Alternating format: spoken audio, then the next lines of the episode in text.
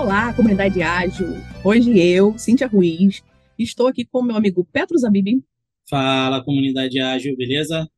E com mais um convidado especial, porque todos os nossos convidados, se você é convidado da comunidade ágil, você já é um ser humano especial, né? Você já fez alguma diferença no mundo. E hoje eu trouxe um amigo, amigo pessoal de.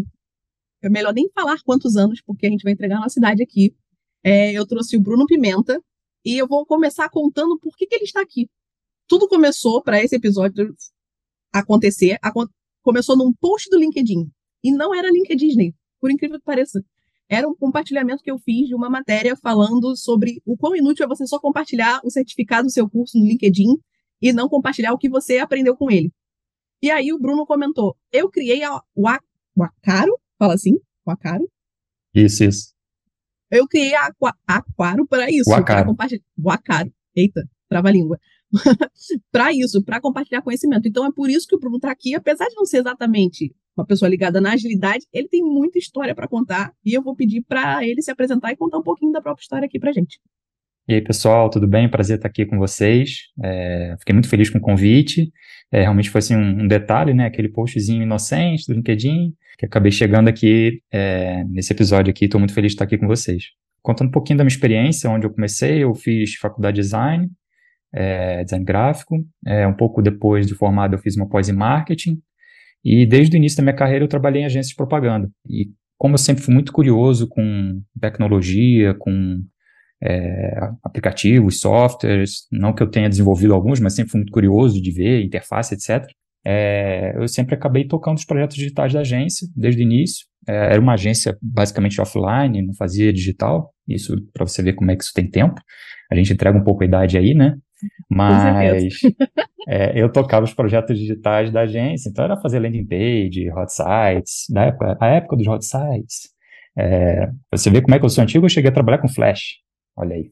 e aí mais a idade agora, hein? Pois é, agora entreguei legal, né? E fui sempre tocando esses projetos digitais, é, fiquei nessa agência por uns oito anos até eu tornar sócio da agência e liderar essa parte digital. E aí tudo já foi evoluindo, né? O mobile chegou, então já começava a fazer alguns projetos para mobile e tal. Isso passou, foram uns 15 anos mais ou menos nessa agência. Aí até que veio a pandemia, eu já estava liderando a agência aqui em São Paulo, a gente tinha aberto um escritório aqui, e, e aí veio a pandemia e surgiu uma vontade de fazer algum projeto diferente, um projeto digital, e eu fui fazer com esses sócios que eu tenho até hoje, são outros sócios, né, da, da família da minha esposa, um projeto familiar que a gente começou, de um e-commerce de chás. É, a gente viu uma necessidade legal ali no meio da pandemia, a gente tinha a vontade de fazer um projeto nosso, é, cada um com sua expertise, né? E aí eu fui fazer esse projeto totalmente paralelo, é, sem muita pretensão. Na verdade, a ideia do projeto era, inclusive, eu aprender a montar um e-commerce, que eu nunca tinha montado. E, montei, e pô, deu muito certo no início, nos primeiros meses a gente teve uma, uma venda bem legal, e aí eu pude sair da agência e tocar esse projeto é, com esses meus outros sócios, e aí já está já há três anos nesse projeto. Mas, e aí a gente foi sentindo que o projeto estava amadurecendo e que podia tocar ter, tocar mais livremente, né? A gente saiu um pouquinho da operação e de repente tocar outros projetos. E aí surgiu nesse ano a, a, uma vontade de fazer um outro projeto digital mais ligado com a área de atuação desses meus sócios, que são professores da, da FGV. Então a gente tinha uma vontade também de fazer um projeto de educação, de, de compartilhar conhecimento. Então a gente juntou as, expertise, as nossas expertises e começou esse projeto agora em novembro, que é o Acaro, que é esse canal de conteúdo. É, esses meus sócios são é, de finanças e governança. Então, e tem também uma experiência bem legal em varejo. Então a gente tocou esse canal com esse foco, a gestão finanças, varejo. A gente também fala de saúde e a minha parte que é um pouco mais de inovação. Então, ainda sou designer de ofício, também meto a mão no design o tempo todo, estou ali dirigindo a direção do vídeo, dou as ideias de como encaixar os memes e, e as brincadeiras, como tornar isso mais interativo. É, também já estou desenvolvendo o site da plataforma também, que a gente vai ter no início do ano. E esse tem sido aí a minha história profissional. Um pouquinho resumido, né? Espero que a gente ainda tem muita. Eu tenho, tenho certeza que ainda vão, vão conversar bastante ainda aí, mas esse é o resumo. Boa, boa. E vem cá, como é que surgiu essa vontade, as duas vontades de fazer projeto paralelo? É, como é que você, é, o que, que você teve que fazer? Como é que você se planejou? Ou você não se planejou? As coisas simplesmente aconteceram? Ou foi a pandemia que chegou e bagunçou a cabeça de todo mundo? Porque muita gente pergunta aqui também pra gente, né? É, como começar um projeto paralelo, porque isso é uma das dicas que a gente dá quando as pessoas pedem para fazer é, transição de carreira, perguntam como é que faz. Então, ter um projeto paralelo ajuda muito nisso, e eu queria saber como é que foi essa. Que, que deu esse seu clique aí? É, o, que, o que ajudou muito é que sempre, desde o início da minha carreira, eu sempre fui muito curioso. Então, eu sempre pesquisava coisas diferentes, tentava entender como as coisas funcionavam, como desenvolvia alguma coisa. E uma coisa que eu sentia muita falta mesmo na minha, na minha experiência profissional era fazer um e-commerce. Sempre aparecia algum projeto, às vezes na agência, ah, vocês fazem e-commerce? Puta, a gente, a gente tinha medo de dizer que sim e não entregar um projeto legal, sabe? Então, muitas vezes a gente perdeu trabalhos por isso, por, por realmente não ter essa experiência, e eu queria muito fazer para ter essa experiência, saber como montar um do zero. Mesmo sendo desenvolvedor, toquei com WordPress, né, que é uma plataforma já hum, basicamente pronta, né, e, mas ainda assim muito customizável, diferente dessas outras plataformas de e-commerce que são mais prontas, né, então eu queria também ter uma, botar a mão mais na massa, não só simplesmente pegar um, uma plataforma fechada, e foi muito disso, muito da curiosidade de fazer coisas diferentes. E aí, obviamente, eu fiz nas férias, não tinha muito jeito. Eu ia no tempo livre, é, ou então nas férias, como foi no caso do, desse meu e-commerce da Shadow, né? Que é esse e-commerce de chás que a gente montou. E aí foi nas férias mesmo. Então parei três semanas e caí dentro ali fazendo. E aí a gente lançou isso uns três, dois meses depois de eu ter feito o site. A gente fez alguns testes, isso aí paralelo ao trabalho, né? Já fim de semana, uma horinha, duas horinhas no fim do dia, que eu ia ajustando até descansar. Aí depois que a gente lançou, aí ficava ali no paralelo também. Ficava uma horinha do dia ajustando, fazendo post, é, fazendo melhorias do site, etc., cadastrando produto, tirando foto. E aí, aí uns três meses depois, eu já saí da operação, da, saí do, da agência e toquei totalmente dentro do projeto. Boa. E aí me tira uma outra dúvida, como é que como é que tá agora? A, plataforma do Shadow continua? Sim, continua. É porque a gente já conseguiu é, padronizar bastante a operação, então a gente consegue sair um pouquinho da, do dia a dia ali, né? A gente, obviamente, está sempre de olho para manter qualidade e tudo, principalmente qualidade de atendimento ao cliente, que é, que é uma coisa que a gente preza muito. Então, a gente consegue já hoje deixar o Shadow correndo ali de lado e a gente conseguir dedicar mais ao canal agora. Deixa eu te fazer uma pergunta de, de Product Manager agora. Você olha vocês olham bem de perto as métricas do site, do que está acontecendo, como é que está a avaliação dos clientes, enfim. Que tipo Sim, de coisa o tempo vocês todo, a gente, é, é o Analytics ali na veia, é, Analytics, Meta, a gente montou um dashboardzinho no, no Data Studio ali que junta pelo menos o básico ali para você, você ver as principais métricas, né? E está sempre acompanhando. É, a gente, inclusive, já criou produtos baseados no que a gente via de necessidade do cliente com pesquisa, é, observando o mercado também. Então, a gente, alguns produtos a gente conseguiu até antecipar. É, a gente viu uma necessidade chegando, a gente conseguiu lançar, inclusive, mais rápido que o nosso concorrente. Isso foi bem legal, porque era um concorrente bem grande do mercado e a gente conseguiu lançar meses antes o, esse produto, que a gente lançou no final do ano passado, que são os, os chás em sachê piramidal. A gente conhece muito o chá de sachê, isso é um trava-língua, né? Um chá de sachê comum, que é aquele pequenininho, só que as folhas ali dentro elas vão muito, muito estruturadinhas.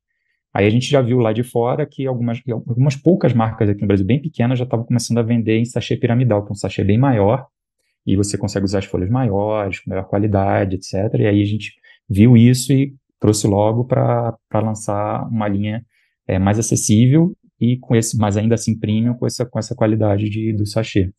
E isso foi bem legal, que foi uma observação que a gente viu do mercado e conseguiu lançar isso antes de um player grande lançar aqui no Brasil muito bacana isso, né? Assim, é, trazendo aqui para nossa realidade de, de, agilidade, é bem isso, né? Você se an antecipar as necessidades do cliente, é tentar trazer uma inovação. E aí, falando de inovação, acho que isso tem muito a ver com o que você fala no. Fala no aquário. Ai, gente, não sai. O acaro. No Acaro ou na Acaro? No. É porque é o canal. No o canal, o podcast. Tá isso, tá bom. Isso. Beleza, beleza. E isso tem tudo a ver com o que você fala lá, né? E aí conta um pouquinho de como é que tá sendo, como é que vocês estão fazendo a, a curadoria, como é que vocês estão escolhendo os episódios para falar, porque a inovação também é um tema super amplo, né? Sim, é até, até difícil encontrar, porque tu, a cada dia a gente vê muita novidade saindo, né? A gente quer falar um pouquinho de inteligência artificial também, mas a todo, todo dia sai uma grande novidade, é até difícil, bem difícil acompanhar, né? Então, e a gente tenta até diminuir um pouco esse barulho, né? Então a gente tenta ser um pouco mais sucinto, é, bus buscar essas referências, mas tentar é, entregar da melhor maneira possível, é, sem parecer que todo dia tem uma, tem uma novidade que você vai ficar perdido. Então a gente tenta organizar para você tomar um caminho assim de, de, de entender as coisas como estão acontecendo. É, a gente hoje aproveita muito o networking que esses sócios têm da FGV, então a gente traz, hoje a gente está trazendo alguns professores da FGV, mas a ideia é a gente abrir para mais pessoas, mas agora no início a gente tem trazido e, e, assim, um pouquinho dentro dessa, dessa área, né, de gestão, finanças, governança, mas agora a gente também já vai ter daqui a pouco um episódio sobre inovação, que vai ser da semana que vem, com a professora Maria Torres, que vai ser bem legal o episódio, mas a gente vai falar também de neurociência, então vão ser uns temas bem bacanas, assim, e a gente, por enquanto, a gente está usando esse network enquanto o canal não cresce, quando o canal começar a ter mais tração, começar a atrair mais gente, a gente começa a trazer mais pessoas de fora, né, desse, desse nosso meio. Super, é mais ou menos como funcionava aqui na comunidade de arte também no começo, a gente tinha um grupo, a gente começou com uma página e um grupo no WhatsApp, que viraram dois ou três grupos no WhatsApp, e é isso, assim, começou como uma roda de conversa interna, a gente não divulgava, e aí uma das pessoas que estavam lá falou, vem cá, por que vocês não criam um podcast? E aí a gente assim, é, a gente nunca pensou nisso. e aí virou a comunidade ágil, que já tem é, dois anos e meio, mais de 100 episódios, assim, a gente é, é um projeto que, é, posso falar por mim, mas tenho certeza que por todos, todos os nossos hosts aqui, é, traz muito orgulho pra gente. E aí você falou de inteligência artificial, um dos nossos episódios mais ouvidos dos últimos tempos, foi um que a gente trouxe o Johnny Weiss, e agora ele está como diretor de inteligência artificial na TIM, e na época ele estava numa outra empresa e ele veio contar pra gente o que, que ele viu no Google Next, quando ele foi uhum. lá em São Francisco, acho que foi, em São Francisco. E, e esse é um assunto que, que traz muito a curiosidade das pessoas, assim. Já aconteceu com vocês também, de vocês é, lerem nos comentários, enfim, ou as pessoas comentarem com vocês de algum assunto e vocês fazerem isso virar um, um novo episódio, ou aí vocês ainda estão contando com o um, um network de vocês mais próximo? É, a gente ainda está bem pequenininho, então a, a, a gente ainda está com esse network, mas a gente já viu já de outras pessoas interessadas em vir falar com a gente. Então já tem já pessoas que querem falar de inteligência artificial, porque esse é um assunto realmente que está tá muito em voga, né? E chama muita atenção. É, e quem já entende um pouco, quem já é desse meio, quer ajudar a tornar esse assunto mais, não só mais popular, mas também mais, como eu posso dizer, mais acessível. É, é, porque ele é um tema sensível, né? Então, é, querem esclarecer para as pessoas o que, que é, desmistificar um pouco de que essa história, ah, pô, todo mundo perde emprego, esse desespero. Não, as coisas vão evoluir, vão ser diferentes. Então, a gente quer tentar trazer esse, esse caminho é, para as pessoas também.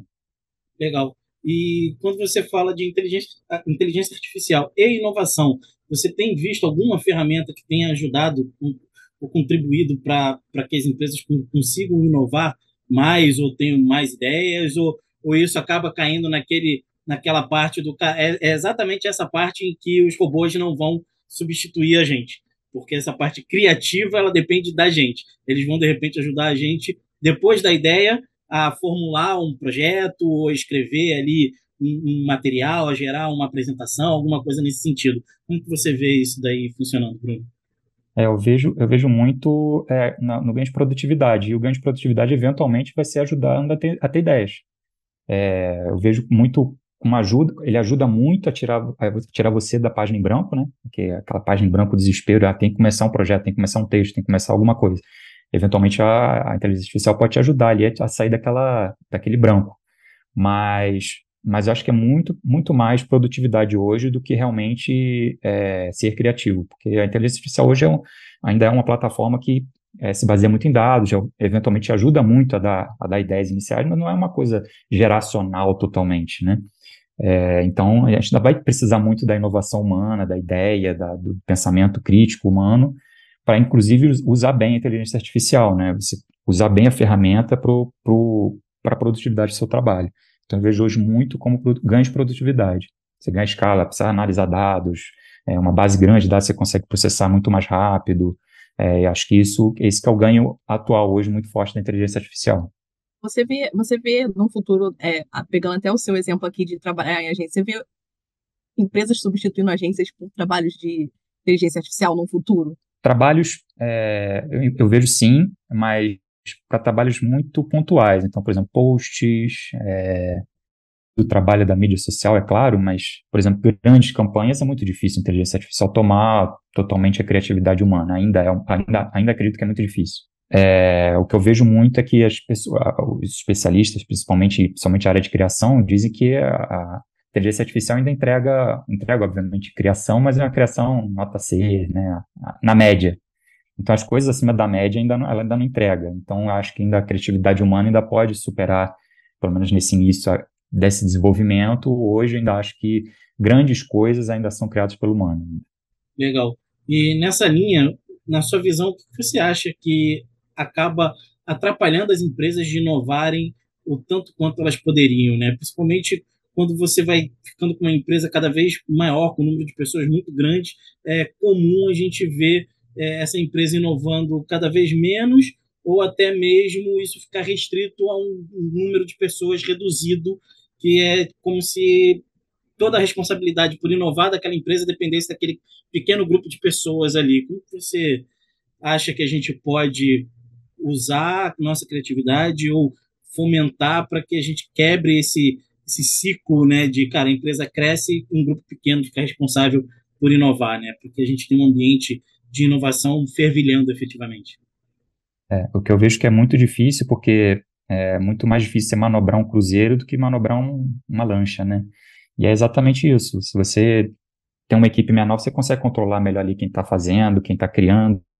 Um navio muito grande é muito difícil você virar, fazer curva. Então, incentive o máximo possível a sua equipe a, a, a, a, ser, a ser curiosa. Eu penso muito nisso. Você tem que ser muito curioso, porque é a curiosidade que vai fazer você pesquisar, você testar. E, e eu acredito muito que a empresa que incentiva o funcionário a, a, a estudar, a pesquisar, a ser criativo, a pensar em coisas novas é o que vai fazer é, as empresas é, virarem. Mas, mesmo assim, um, uma empresa muito grande é, é realmente difícil a, é, implementar essa cultura de inovação e de, é, de pivotar e mudar as coisas. É, é realmente muito difícil, muito difícil. Eu, como trabalho, eu sou como trabalho em transatlânticos, nesse sentido, as dicas que eu consigo dar são o seguinte. A gente aqui, na empresa que eu estou hoje, a gente criou um comitê de inovação. E aí, esse comitê é formado por pessoas de áreas diferentes. E aí, essas pessoas viram meio multiplicadoras, vamos chamar assim. E a gente investiu muito no começo em cultura, em explicar para as pessoas o que é inovação, que mudar um processo pode ser inovação, que dá para começar pequeno. A inovação não precisa ser um negócio gigantesco de que vai gerar um produto novo para a empresa, mas se melhorar um processo de alguma área, já é uma inovação. Isso já é muito válido. Imagina você ter vários pequenos processos sendo melhorados na empresa inteira, sabe? Então a gente investiu muito em, é, em cultura, em treinamento, e isso está começando a dar os primeiros frutos. Então, é, se eu puder dar uma dica aqui de alguém que já trabalha há muitos anos em transatlânticos, é, é essa, invista na cultura, é, em, em aceitar o erro, é, o erro dentro da inovação, claro, o erro com o aprendizado não é o erro pelo erro, não é, ah, errei nisso, errei nisso de novo, errei nisso de novo. Não, aí realmente, né, já temos um problema maior. Mas é, é o que o Bruno falou, incentivar as pessoas a serem curiosas e a questionarem.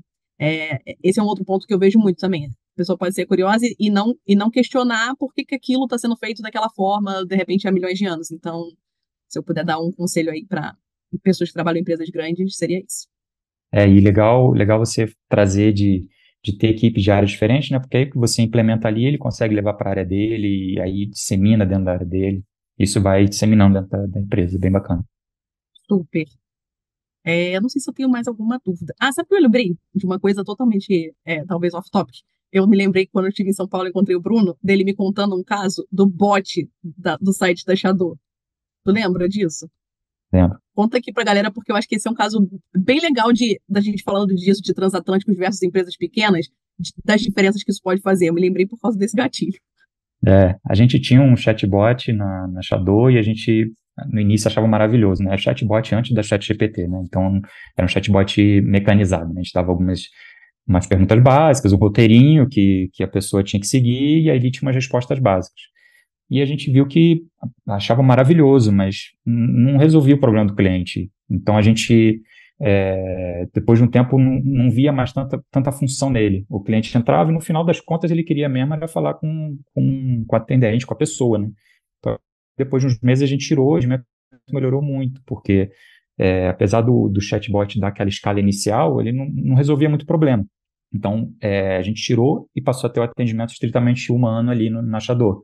Então, o cliente entra ali, tira uma dúvida do, do, pedido, um problema que ele tem no site, já resolve, a gente tem um atendimento muito mais próximo e converte mais, porque o chatbot eventualmente acaba até irritando o cliente, porque ele, muitas vezes não tinha o problema resolvido por mais que a gente pô, tivesse, buscasse o máximo possível roteirização e abarcar o máximo possível de dúvidas, é, a conversa ainda fazia diferença. Então, é, então, a atendente mandava um áudio, mandava uma foto do produto, isso o chatbot não faz. E essa, essa interação humana é o que fazia diferença para gente. Eu achei esse exemplo muito bom, porque é, é isso, né? Hoje a gente vive nessa era de automatizar tudo e nem sempre automatizar tudo. Aquela última ponta ali com o cliente final ainda é muito importante, né? É, as pessoas procuram um humano para falar, elas, por mais que a gente tente humanizar, entre muitas aspas, o atendimento é, em bots, né? As pessoas procuram ainda aquele toque humano. Até, até no atendimento bot, quando a gente vai criar roteiro e tal, a gente tenta dar um toque mais humano para ele. Mas as pessoas percebem, né? O tempo vai passando e as pessoas ficam mais. É, se ligam mais nisso, né? De que aquele atendimento, por mais que ele pareça humanizado, ele ainda é robotizado. É, por mais que eventualmente você ache até legal. Eu, eu, às vezes eu entro num chatbot que eu acho muito bacana, mas, mas falta ali, falta interação. Não é a mesma coisa. Ainda não é, né? É, eu também acho que vai chegar um momento que vai chegar mais próximo, mas vamos ver quanto, quanto tempo isso vai levar ainda, né? Boa, eu acho que é isso. A gente já tem um episódio bom aqui. É... Ô, Bruno, deixa o seu. Como é que as pessoas chegam é... na, no Waka? Ai, meu Deus, não sai de jeito nenhum. Tem uma dica fácil, é só lembrar do Waka, sabe aquelas danças da Nova Zelândia? Lembro, boa. Então é o Waka, o Acaro. O Acaro, isso, boa, obrigada. como é que as pessoas acham, como é que elas te acham? A gente vai deixar os links aqui também na descrição do episódio pra galera, mas conta aí como é que as pessoas te acham pra saber mais também. Legal. É, o meu Instagram é o bpimenta com três A's no final, bpimenta. É, o Acaro é o Acaro TV em todas as redes. A gente em breve vai estar no Spotify também. Não, fala, não consigo falar. É w, é o W-A-K-A-R-O. TV, tudo junto. E é isso. Quero agradecer aqui por vocês pelo convite. Muito bacana o papo com vocês. E espero vocês lá no Acaro também. Tá bom, só chamar que a gente vai, porque né, a gente te convida, mas também a gente gosta de ser contato. Legal. Muito obrigada, viu, Bruno, pelo seu tempo, compartilhar a sua história, que eu, que eu tenho certeza que vai ser muito útil para muita gente. Assim, você já, já, fez várias mudanças de carreira ao longo desse tempo todo, enfim, que a gente se conhece, que eu vou deixar aqui no mistério. Se você quiser chutar aí nos nossos comentários, você chute. É, se você conhecer a gente, você vai saber que é muito tempo mesmo. Então, eu queria só agradecer e dizer que está sendo muito bacana fazer esse crossover de podcasts aqui. Legal, legal demais. Ô, Bruno, obrigadão, cara. Valeu, Petro. Valeu, obrigado. gente. Valeu, Beijo. galera. Valeu, comunidade. Valeu. Tchau, tchau.